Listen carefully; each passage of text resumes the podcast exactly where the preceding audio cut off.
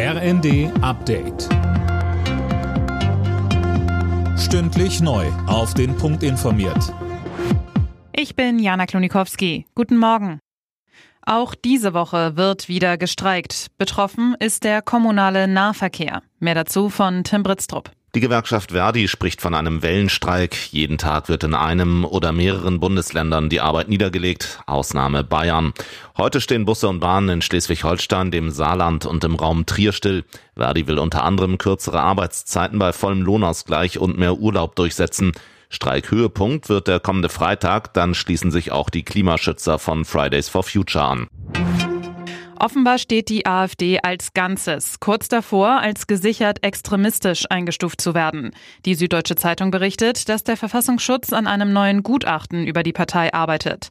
Aktuell gilt die AfD als rechtsextremer Verdachtsfall. Die Versorgungslage mit Kindermedikamenten entspannt sich offenbar. Das Redaktionsnetzwerk Deutschland berichtet, dass der Engpass vor allem bei Paracetamol und Ibuprofenhaltigen Zäpfchen überwunden ist. Probleme gibt es unter anderem noch bei einem Asthma-Medikament.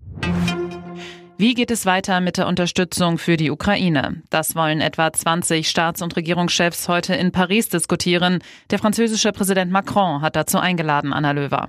Auch Bundeskanzler Scholz wird in Paris mit dabei sein, teilte am Abend ein Sprecher mit.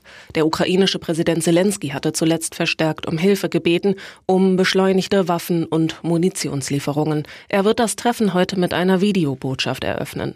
Bundesaußenministerin Baerbock hatte der Ukraine auf ihrer Reise durchs Land 100 Millionen Euro an humanitären Hilfen versprochen und auch weitere Waffenlieferungen zugesagt, allerdings ohne konkret zu werden.